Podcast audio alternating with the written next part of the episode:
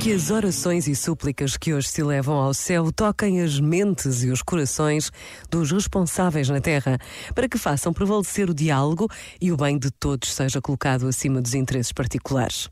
Por favor, nunca há guerra. Palavras recentes do Papa Francisco num apelo à oração pela paz na Ucrânia e que podemos e devemos repetir todos os dias até que se alcance a paz. Por vezes, basta a pausa de um minuto para nos apercebermos de que são milhares os homens, mulheres e crianças que desconhecem o que é uma manhã tranquila, um dia vivido em paz.